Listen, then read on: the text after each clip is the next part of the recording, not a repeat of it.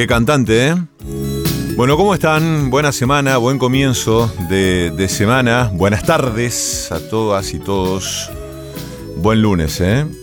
Bueno, acá estamos para empezar este programa, atravesar el atardecer de este lunes, ya eh, instalados definitivamente en esta primavera, ¿eh? Son de, así como de planificar y de tener las cosas previstas. Digo, hay gente ahí del otro lado, alguno de ustedes ya, por ejemplo, tiene idea de lo que va a ser en el verano, si se puede eh, hacer una escapadita a algún lugar o no, lo que va a pasar en las fiestas, o tipo le ponen el pecho a las cosas ahí apenas llegan, ¿eh? Improvisando. Bueno, aguante la improvisación, ¿eh? Bueno, estamos arrancando este programa que va a tener cosas lindas hoy, ¿eh? Em, hoy vamos a hacer un programa, me atrevería a decir, un poco yacero. Por eso eh, quise arrancar con virus, eh, para matizar un poco, ¿eh? No porque a ver, no porque seamos así como este, fanáticos de jazz y, como que eh, nos vuelva loco esa nos vuelva locos esa música, ¿no? Sino porque, bueno, hay algunas fechas, algunas cuestiones que tenemos cerca, algunos amigos, algunas voces, algunos materiales que eh, vamos, a, vamos a poner a rodar aquí, ¿eh? Y por eso vamos a, vamos a hacer en un momento del programa medio apuntado para ese lado. Ahora les voy a ir contando de qué va a ir la cosa hoy, ¿eh?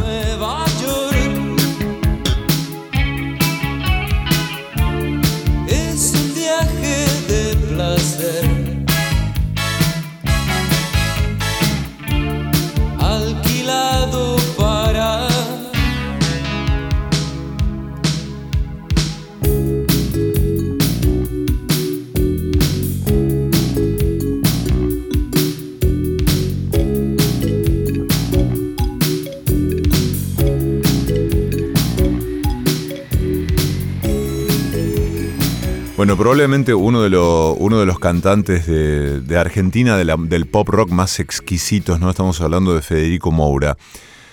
Eh, Tomo lo que encuentro, se llama esta canción que acaba de sonar. Pero ustedes saben que leí un hilo en Twitter que se los quiero compartir porque me parece impresionante, de Daniel Molina. En Twitter figura como Rayo Virtual. Es un escritor, bueno, en fin. Eh, pero fíjense lo que cuenta el tipo.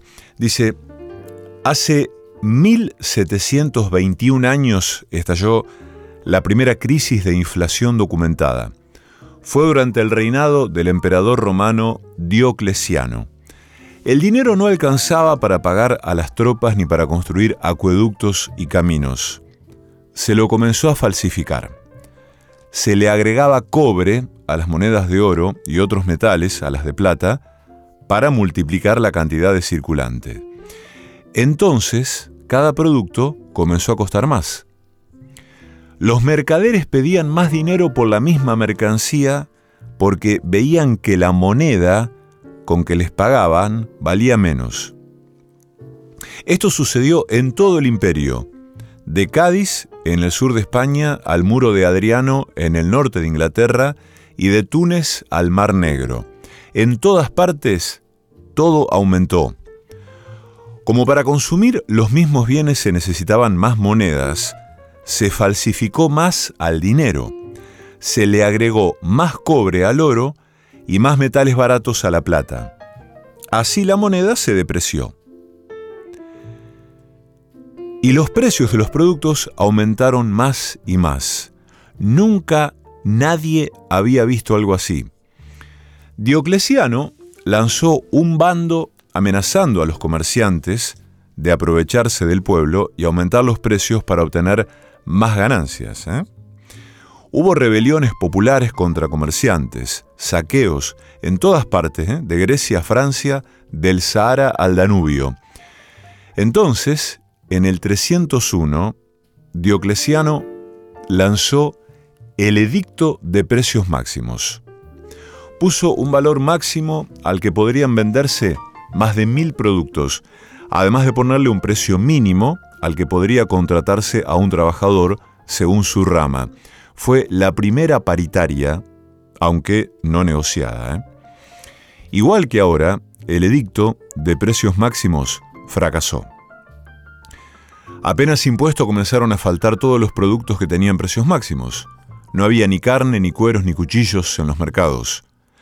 Pero si le preguntabas al vendedor, te los conseguía a otro precio. Lo obtenías. El proceso de la inflación de Diocleciano es exactamente igual al de las inflaciones modernas. El Estado falsifica la moneda.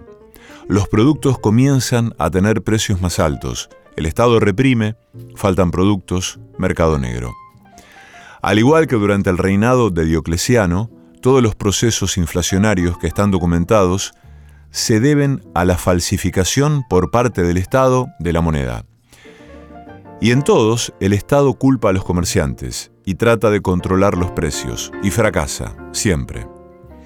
Es falso ese dicho que dice que el hombre es el único animal que se tropieza dos veces con la misma piedra. La inflación nos muestra que el hombre se puede tropezar cientos o miles de veces con la misma piedra y seguir insistiendo en que si pasa por ahí no estará la piedra. Durante la inflación de Diocleciano pasaron las mismas cosas que pasan en todos los procesos inflacionarios. Por ejemplo, que se pierde la relación entre los precios. De golpe, algo que costaba históricamente 20 veces más que tal otra cosa pasa a costar 10 veces o 50 veces más. Como en todos los procesos inflacionarios comienza a haber una anarquía de los precios relativos. Los que tienen más poder de, negociación logran aumentar más sus productos los que dejan de ser consumidos porque no hay dinero para gastar en lujos, por ejemplo, bajan de precio. Esos desequilibrios que fueron generados por el propio proceso inflacionario que desencadenó el Estado al falsificar la moneda, le sirvieron a Diocleciano y a los estados que falsifican moneda ahora para culpar a los empresarios de subir los precios. Hoy es igual al año 301. Todo Estado que falsifica moneda dice lo mismo. La culpa es de los empresarios, de los comerciantes, de los acaparadores, de los que buscan subvertir el orden. Lo dijo Diocleciano, lo dijo Biden, y lo dicen todos los gobiernos argentinos, argentinos porque acá la inflación es endémica. Algunos historiadores importantes, como Gibbon, consideran que el edicto de Diocleciano para combatir la inflación con precios máximos y persecución de los comerciantes fue la causa principal, entre muchas, de la caída del imperio. Ya no se recuperó nunca más. Si bien Constantino, luego de Diocleciano, logró bajar el déficit fiscal y volver a emitir una moneda aceptada por todos, la confianza en el Estado se había perdido. Destruir la moneda es un crimen político mayúsculo. Vivimos en un país en el que eso no importa.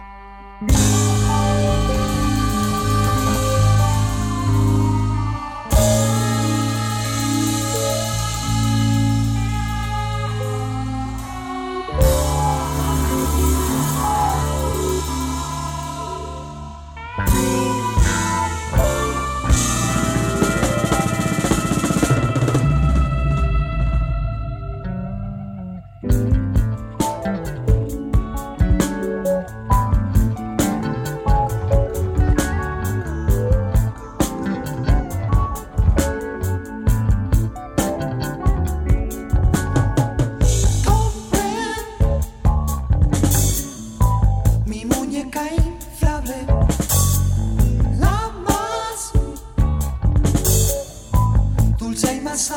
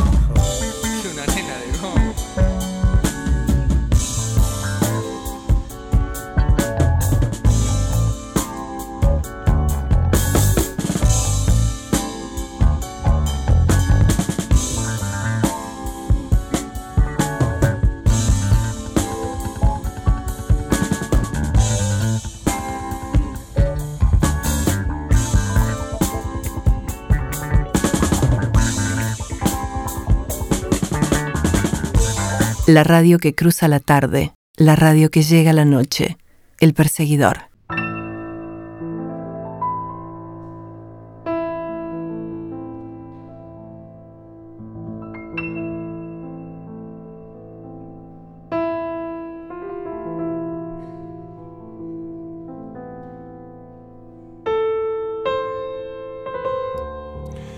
Esto que estamos escuchando es Keith Jarrett. Keith Jarrett es un pianista norteamericano que tiene 77 años. Em, para quienes lo conocen, en general, eh, buena parte del circuito de los músicos de jazz y algunos músicos de otros géneros, naturalmente, eh, es uno de los pianistas más sensibles, ¿no? Que tiene como ese universo poético también atravesado por un, grado de locura importante. Locura en el, en el sentido de el arrojo, ¿no? Del modo en que él eh, improvisa los conciertos, porque los conciertos de Jarrett, la mayoría son improvisaciones. Hay un piano, el tipo se sienta en el piano y toca por un espacio de tiempo completamente indefinido. Pueden ser, puede ser media hora, puede ser una hora, pueden ser dos horas. Y así eh, se han publicado eh, digamos, las, las obras, los registros más hermosos de esos momentos, ¿no? Las improvisaciones de Keith Jarrett. Esto que estamos escuchando es el último lanzamiento de Jarrett eh, en Bordeaux, en vivo. ¿eh? esto me lo hace saber Pablo Sokolsky, con quien en un rato vamos a conversar a propósito de varias cosas, vamos a hablar con Pablo, un notable pianista de jazz local, ¿eh? Eh, porque mm, eh, él le puso música a, una imagen que registró Federico Tinivela, estuvo Iván Tarabelli y entre los tres construyeron Irupé. Vamos a hablar de eso, vamos a hablar de su disco de solo piano, del ECU, y vamos a hablar de Jarrett, naturalmente, porque él me hace, me hace saber de esta publicación, ¿no? Que aprovechamos para que nos acompañe eh, de fondo mientras les hablamos de Jarrett. Para la mayoría de los pianistas de, jazz, creo que es un, es un, pianista insoslayable, ¿no? Yo tuve la, bueno, tuve la suerte de conocerlo escuchándolo en, una tiernísima adolescencia en mi pueblo, pero pensaba qué extraño, ¿no? Es eh, que eh, un, adolescente eh, escuche a Kay Jarrett en un pueblo, digo, no sé si es extraño, pero al, menos es un poco inesperado. Un poco ahí se construye también algunas nociones de lo que implica un pueblo y de lo que implica una ciudad. Lo cierto es que, bueno, yo en ese momento tenía dos amigos, los sigo teniendo, digo, pero en ese momento esa amistad estaba eh, construyéndose, amigos mayores que yo, Gaby Mito, de los que he hablado aquí varias veces. Y en un momento, eh, Gaby dice, me compré el Colm Concert de Keith Jarrett. Y lo que hizo fue poner el vinilo en, un en una bandeja en su casa, tenía un equipo que sonaba muy bien, y sencillamente nos sentamos los tres con él y con Mito a escuchar eh, el, el concierto de Colonia en Alemania, que fue publicado en 1975, estupefactos, así como subyugados por esa música, el sonido de ese piano, ciertamente inconfundible, y así fue como yo conocí a este pianista impresionante. Keith Jarrett, 77 años y tocando de esta manera en Bordeaux.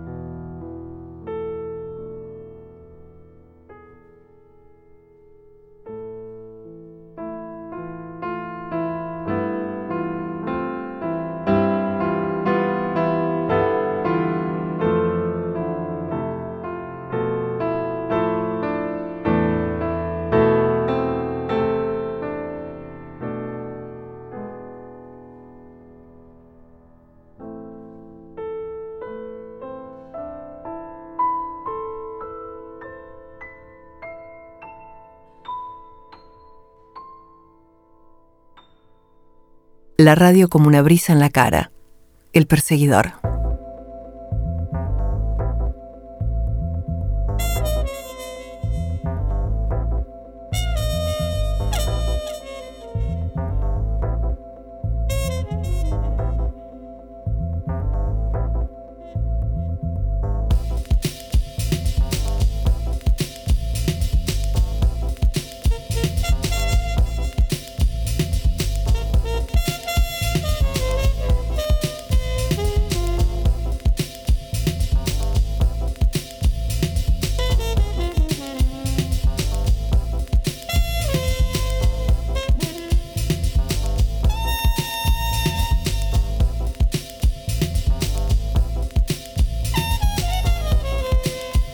Sin duda es un, visionario, ¿no? Por lo menos. ¿Saben qué es esto que estamos escuchando? Algunos seguramente sí, pero para los que no, estamos escuchando a Miles Davis. Este disco fue publicado de manera póstuma en el año 1992. ¿eh? Miles murió en 1991. Eh, el 28 se cumplieron 31 años de la muerte, el 28 de septiembre, de Miles Davis.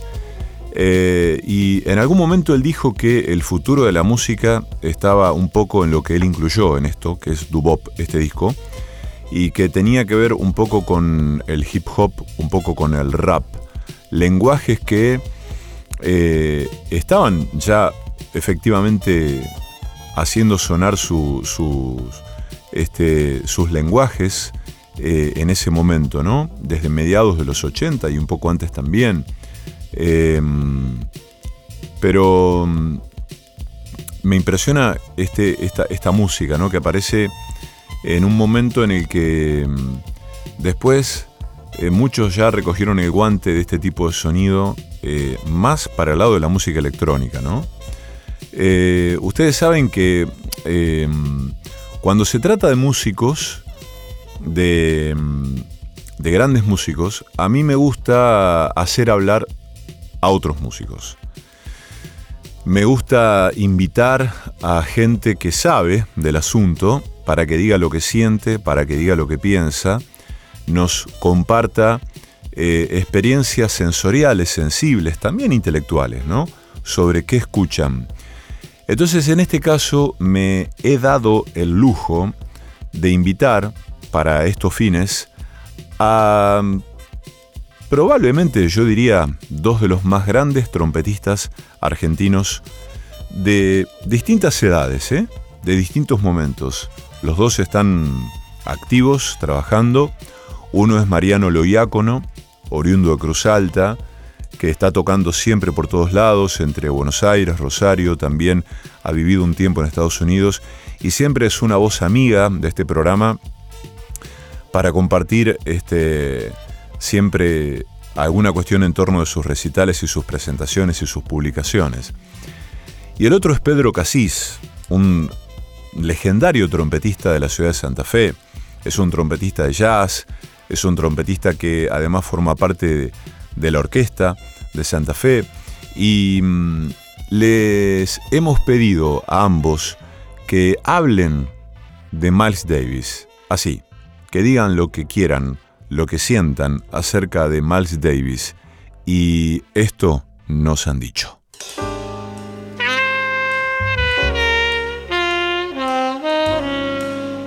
Hola Esteban, ¿cómo estás? Bueno, hola, saludo a toda la audiencia. Eh, aquí Mariano Loyaco, otro petista de jazz. Y primero agradecerte Esteban por esta invitación para charlar acerca de este increíble músico que fue Miles y que ha estado siempre un paso adelante de, de lo que iba pasando con la música en el siglo XX. Eh, bueno, Miles nació en el año 26 y murió en el año 91 eh, y en el transcurso de su vida ha llevado el jazz a distintos lugares, ha cruzado fronteras, eh, como a veces digo, ha cambiado la historia del jazz cuatro o cinco veces. Eh, y ha tenido una vida muy particular también, muy extrovertido, eh, con ciertos excesos por momentos, que lo han llevado a ser el, músico también que suena en los discos, digamos, ese, es un claro ejemplo de del músico que suena como, como vive. Y bueno, yo personalmente eh, hay una época de Miles que es mi favorita. Eh, Miles ha tenido bueno, sus comienzos al lado de Charlie Parker, eh, sus primeros momentos sonando como un trompetista de bebop, eh, su paso por el cool jazz y, todo lo que fue desarrollando, sus grupos, su primer gran grupo con, Coltrane, donde graba para el sello eh, Prestige, que la verdad que es un grupo hermoso que a mí me encanta, me encanta, me parece que, que en ese momento le dio una una vuelta de rosca de cómo tocar los estándares. Y después su gran grupo es el segundo gran quinteto, es el que es cuando encuentra a, a Jorter y, termina de, armar ese gran grupo, que es sin duda el grupo que más, que colectivamente eh, mejor funciona y que desarrolla el, el interplay entre, entre músicos, la conexión y, el, llevar la música a un lugar entre todos. Eh, lo desarrollan de una manera increíble. Eh, es sin duda el, mejor momento de, la historia, por lo menos jazzística de Miles, ¿no? Porque después de eso. Eh, él empieza con, la fusión de alguna manera, la fusión con el rock, su, y así siguió hasta, hasta sus momentos finales, eh, siempre yendo un paso adelante, hasta sus, discos para Warner. Eh, algo increíble, la verdad que algo increíble, porque iba haciendo todo y todo bien. Entonces, no, ha pasado muchas veces en, en la historia del jazz con personajes que, que vayan atravesando así las fronteras y vayan siempre estando como en, la música en, buena forma. Eh, yo quiero rescatar, que hay una parte que me encanta, que es todo ese periodo entre los dos quintetos más famosos, como todo el periodo después de que deja Prestige y encuentra el grupo con Shorter, esos, esos años de, transición que hay, que se escucha una búsqueda increíble de, nueva, de una nueva manera de tocar, de una nueva manera de abordar con el grupo la, la música que tocaban, en la cual pasan varios músicos, varios saxofonistas, eh, George Coleman, Sonny Stitt, bueno, John Coltrane empieza tocando ese, momento, digamos, como toda esa parte. Eh, Sam, Rivers, eh, todo, es, todo ese momento a mí me encanta, me parece increíble, porque después al escuchar el, el grupo con Shorter ya consolidado, es como, ok, acá quería ir, perfecto.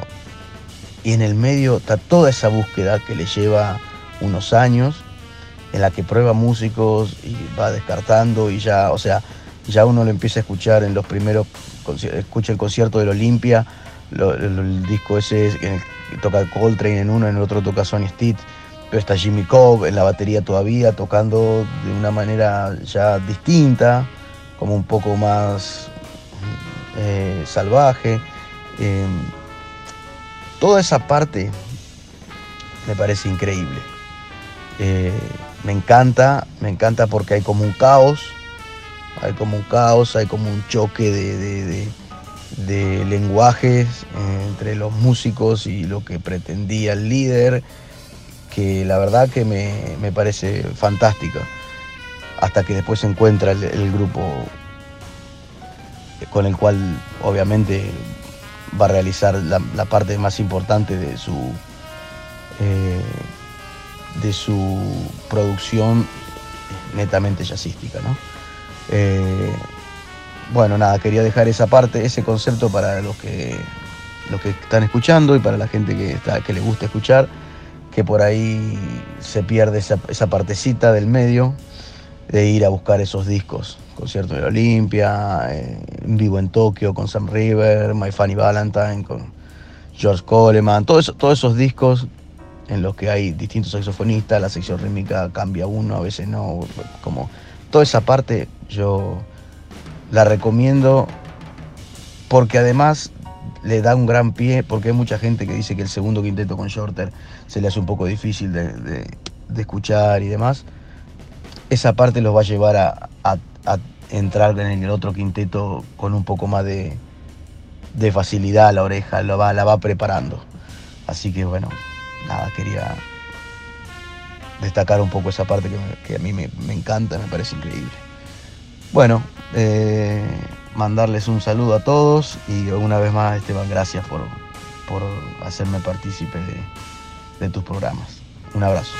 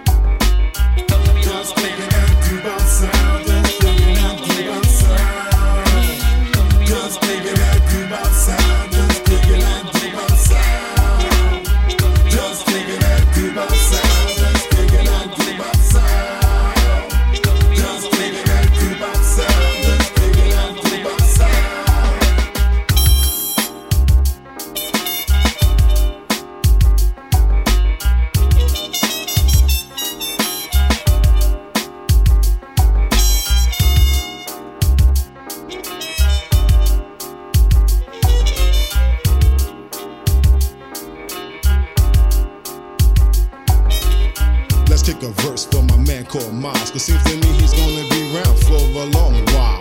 Cause he's a multi-talented and gifted musician who can play any position. It's no mystery that you're no risk to me. Cause I'm the love until your girl to throw a kiss to me and hop in bed and have a fight with a pillow. Turn off the lights and let the J give it to you. And let the trumpet blow as I kick this. Cause rapping is fundamental and mild sounds so wicked. A little taste of the bebop sound with the backdrop of doo hop. And this is why we call it the doo-bop. The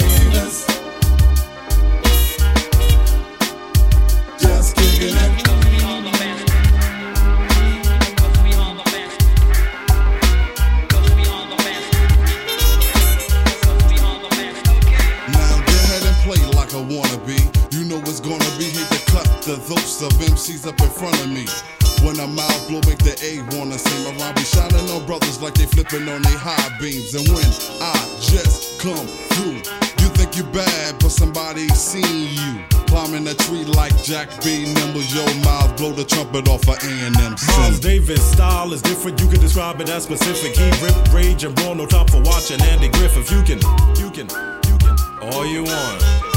Go ahead.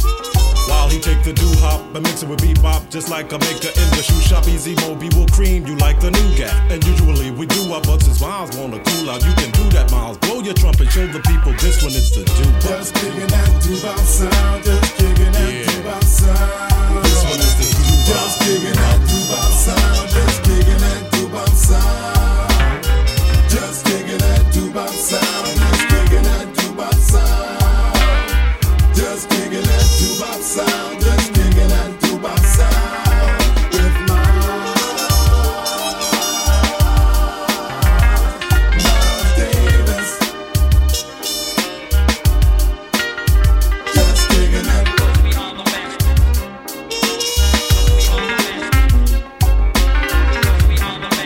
Hola amigos del programa El Perseguidor, soy Pedro Casís, trompetista santafesino. Y bueno, a pedido de Esteban, quiero dejarles un pequeño mensaje eh, acerca de lo que significa para mí la personalidad, eh, la figura del gran maestro de la trompeta de jazz, Miles Davis, en un aniversario de su fallecimiento. Eh, bueno, considerándome un fan como me considero totalmente incondicional de Miles, mi opinión es totalmente parcial y sesgada por la admiración y el deslumbramiento que significó siempre escucharlo eh, desde, desde el primer momento, sobre todo por el contraste que representa el sonido y la interpretación de Miles, eh, más allá de lo que signifique como músico, como compositor o, o, director de bandas, más allá, solamente con el sonido de la trompeta. El contraste que significa en relación a la historia de la trompeta en el jazz. Eh, considero personalmente que la figura predominante de la trompeta, el padre de la trompeta del jazz, es Louis Armstrong, indiscutiblemente, y en él se plasman los elementos que van a dar el perfil al instrumento a lo largo de la historia, que es la brillantez, eh, la potencia, la belleza sonora exuberante, eh, eh, acompañado por recursos técnicos obviamente dignos de un virtuoso. Estamos hablando del registro sobreagudo, una digitación muy elaborada para lo que era la música popular de aquel momento, ¿no es cierto?, del jazz tradicional, y, sobre todo por la personalidad arrolladora del maestro Armstrong, que con su sonrisa solamente, tal como cuenta Cortázar en, el cronopio, eh, ilumina todo el escenario. Y, así era su música, eh, dorada, eh, flamígera, ¿no es cierto? Al momento, eh, obviamente en su momento fue un sonido que nosotros podemos asociar al jazz tradicional, pero el rol del instrumento se mantuvo tal cual ese estilo trompetístico hacia afuera, digamos, para, para denominarlo de alguna manera, show off, no necesariamente para quedar bien con el público, pero sin, eh, como diciendo fuera del ensamble, saliendo por fuera del ensamble, se mantuvo a lo largo de todo el periodo eh, del jazz tradicional e inclusive las grandes bandas y hasta en el bebop. El caso del, eh, maestro Dizzy Gillespie es otro ejemplo, es, casi la misma personalidad, a pesar que el lenguaje era totalmente diferente, la proyección del instrumento, el sonido, la exuberancia, como repetimos varias veces, el- la brillantez, el, el virtuosismo, eran un poco hijos de Roy Eldridge, de Louis Armstrong, exactamente en esa línea. Ahora aparece el sonido de Miles y realmente es la oscuridad. Si lo uno era la luz, lo de Miles es la oscuridad, es la introspección, es el trompetista que toca hacia adentro. Sería la analogía, ¿no es cierto? Y bueno, en ese sentido, escucharlo por primera vez con ese sonido eh, oscuro, eh, sin vibrato, eh, lo cual hace que sea un sonido totalmente identificable, algunos craqueos en el sonido, o sea, con ruiditos propios de notas que no están o que no se perciben. Eso fue lo característico del sonido de Miles que me llamó la atención al primer momento. Más allá de su interpretación, que con el correr de los años se fue haciendo cada vez minimalista, cada vez menos, cada vez más significativa las notas que tocaba, eh, y con, cada vez más eh, eh, códigos que descifrar en la música. Se fue haciendo más críptica la música de él. Con muy pocas notas decía lo que otros músicos trataban de decir y por ahí no lograban, con una cascada de notas. Entonces, desde, desde la trompeta, Miles representa para mí, eh, si uno es el ángel, Louis Armstrong, Miles es el demonio, el que nos habla con una voz oscura, muy, muy trabajada hacia adentro, eh, enigmática en cierta manera. Ese, eso, más allá de lo que podamos hablar de su carrera como eh, leader, o sea, como director, que fue eh, totalmente eh, significativa en la historia del jazz, fue creando estilos. De, un- de una década a la otra, Miles revolucionaba su, su núcleo de músicos y, cambiaba el estilo de la música, imponía otra, otro estilo eh, al momento de, eh, de la historia del jazz, ¿no es cierto? En ese momento se cambiaba, incorporó la electrónica, incorporó a los jóvenes eh, que venían del rock, bueno, todo un planteo musical que terminó hacia lo último de su vida incorporando el hip hop con los últimos trabajos que hizo con DJs.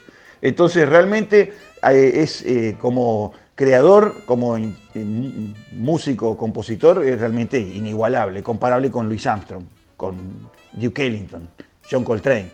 Ahora, como trompetista, para mí, que es el tema que más me, me ocupa en esta, en esta pequeña conversación, es lo que le acabo de decir, es el, el contraste total a la figura de, de Armstrong. Y eh, de, todas maneras hacen como un espectro entre los dos, las dos puntas, y en los cuales todo el resto de las trompetistas se abanica, llegando a un equilibrio, en el caso de Clifford Brown, tirándose más hacia el estilo más extrovertido en el caso de Freddie Hubbard, eh, pero, pero son estilos trompetísticos, la mayoría, que eh, evolucionan de un lado hacia el otro. Y esas dos puntas del espectro son estos dos personajes, para mí entender, que, que son únicos. Eh, Miles Davis, eh, Louis Armstrong el padre de la trompeta y Miles el, el ángel negro.